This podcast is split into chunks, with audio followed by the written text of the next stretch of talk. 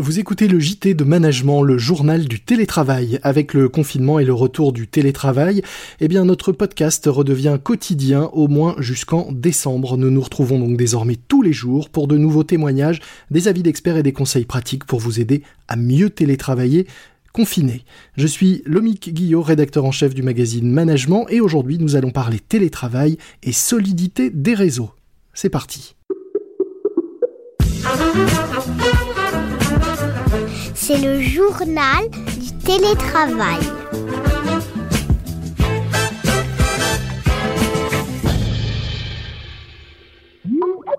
J'ai le plaisir d'accueillir Bruno Caille, directeur technique de Cisco France, l'un des leaders mondiaux des serveurs réseau.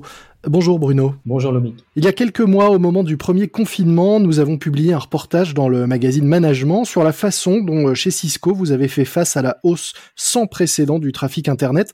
On parlait alors d'une hausse de 17% au niveau du trafic mondial. Est-ce qu'avec ce nouveau confinement, très récent, euh, vous avez déjà observé une hausse du trafic liée au recours massif au télétravail Alors on a constaté une hausse du trafic, euh, mais on constate que la première fois on a eu un reconfinement qui était globalement euh, très européen, avec une grosse partie de l'Asie. Mhm. Aujourd'hui, il n'y a pas d'ampleur en Amérique et en Asie. Donc finalement, au niveau mondial, on ne constate pas euh, le même engouement euh, sur cette partie télétravail. Donc pas d'inquiétude non plus à avoir sur euh, la solidité et la résistance des réseaux. Il y a de quoi tenir et il y a de quoi faire télétravailler tout le monde, au moins en France. Alors en France, on l'a vu, le pic a été massif sur le, premier confinement et les réseaux ont très très bien tenu. Mhm. On garde en mémoire que le gros, c'est la vidéo qui consomme au niveau des réseaux et c'est plutôt la vidéo résidentielle. Donc les grandes plateformes de streaming plus la télé par le réseau et donc le télétravail est une petite partie finalement du trafic euh, journalier et que ce, ce surcoût euh, de consommation au niveau trafic est largement absorbé par euh, la qualité des réseaux en France. Donc tant que les enfants sont à l'école et pas devant la télé pendant que les parents télétravaillent, on peut télétravailler sereinement. Exactement. ce qu'on a beaucoup vu sur le premier confinement, c'est des batailles plutôt au niveau du, du Wi-Fi qualité Wi-Fi qui peut être euh, rapidement dégradée parce que euh, on est plusieurs à se connecter sur des box qui sont pas forcément euh, optimisées pour ça. Et puis beaucoup d'interférences aussi parce que sur certaines parties, dans certains environnements, la densité Wi-Fi est très forte et on peut avoir à ce moment-là des, des interférences. Aujourd'hui, la majorité des élèves sont en cours et donc on ne devrait plus du tout avoir le même enjeu euh, de bataille du, du Wi-Fi à la maison. Au moment du premier confinement, vous avez été énormément sollicité par les entreprises pour les aider à déployer les bons outils pour permettre à leurs salariés de télétravailler. Est-ce que vous diriez qu'aujourd'hui, euh, bah, les entreprises finalement euh, sont équipées, ont pris l'habitude, et, est-ce que vous avez été beaucoup moins sollicité pour cette deuxième phase de télétravail liée au confinement Pour le premier confinement, il y a eu un, un vrai niveau d'urgence parce que c'était la première fois déjà qu'on confinait. Je pense qu'il y avait aussi euh, un niveau d'anxiété, euh, une peur globale du virus qui était très élevé parce que c'était quelque chose d'inconnu. Plusieurs mois plus tard, on est dans un environnement assez différent. Premièrement parce que les entreprises ont pris conscience que le télétravail euh, allait devenir une norme. Alors pas forcément 100% du temps, pas forcément 100% des collaborateurs. Et donc aujourd'hui, on est euh, plutôt dans une phase où, euh, suite au confinement, les entreprises euh, sont passées d'un mode urgence à un mode plutôt comment industrialiser, comment mettre en place des solutions robustes et durable dans le temps. Alors justement, ça passe par quoi? Qu'est-ce que qu'est-ce que vous voyez euh, émerger comme nouvelle façon de faire? On voit finalement trois choses qui émergent. La première qui a été euh, très massive, euh, qui était autour des, des solutions de, de, communication et de collaboration. Mhm. Et donc nous, on a vu vraiment un pic sur la plateforme Webex. oui, qui est votre propre solution de visioconférence développée par Cisco. Exactement, qui est une plateforme qui permet de faire aussi bien la téléphonie d'entreprise que euh, tout ce qui est euh, réunion virtuelle et aussi la partie messaging. Mhm. Et donc cette plateforme, on est monté à, plus de 25 milliards de minutes euh, par mois, plus de 600 millions de participants mensuels. Ce qui représentait quelle, quelle augmentation, une augmentation de quel ordre par rapport à, ce que vous connaissiez avant? On a fait globalement x5 sur le temps de, de, de communication. D'accord et on avait globalement fait x3 sur le nombre de participants euh, mensuels. Mhm. Et aujourd'hui, on est resté sur ces chiffres-là. Donc on voit qu'il y a quand même une, une évolution forte, puisque le, le, mois dernier, on était à plus de 22 milliards de, de, de, minutes et on était de nouveau à 600 millions d'utilisateurs. Donc on a des nouvelles entreprises, évidemment, qui ont adopté nos solutions.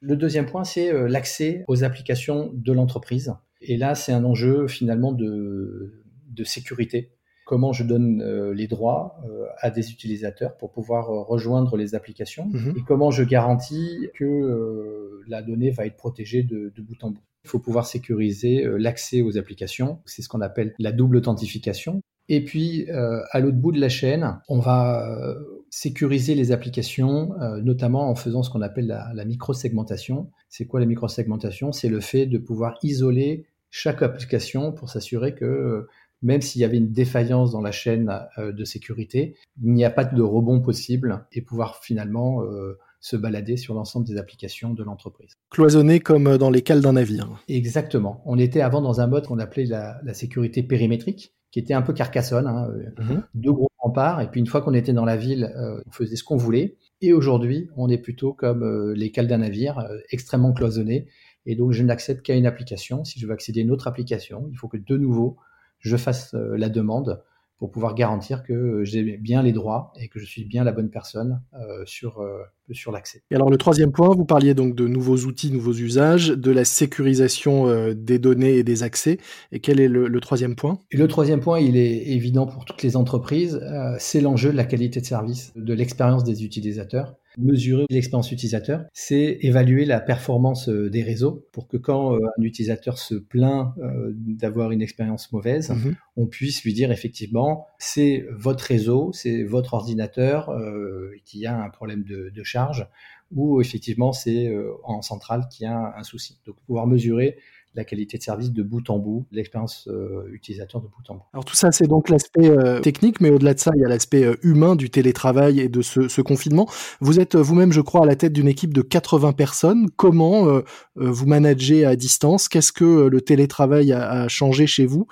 C'est quand d'ailleurs la dernière fois que vous vous êtes vus tous ensemble? Il y a très longtemps, c'est avant le premier confinement, puisque depuis le confinement, on est resté, nous, en, en, télétravail, en full télétravail. Mmh et donc, comment on anime euh, les équipes? Premier point, c'est la proximité managériale avec les collaborateurs. Mhm. Quand je parle de proximité managériale, c'est euh, ben, appeler les collaborateurs, euh, s'assurer dans quel état ils sont en termes de motivation, en termes d'environnement aussi familial, parce que l'environnement familial va forcément jouer sur l'environnement professionnel. Donc on a mis en place des programmes pour s'assurer que les collaborateurs pouvaient s'équiper avec par exemple des imprimantes, des casques, pour avoir un confort optimum mais aussi on surveille ceux qui sont euh, très isolés.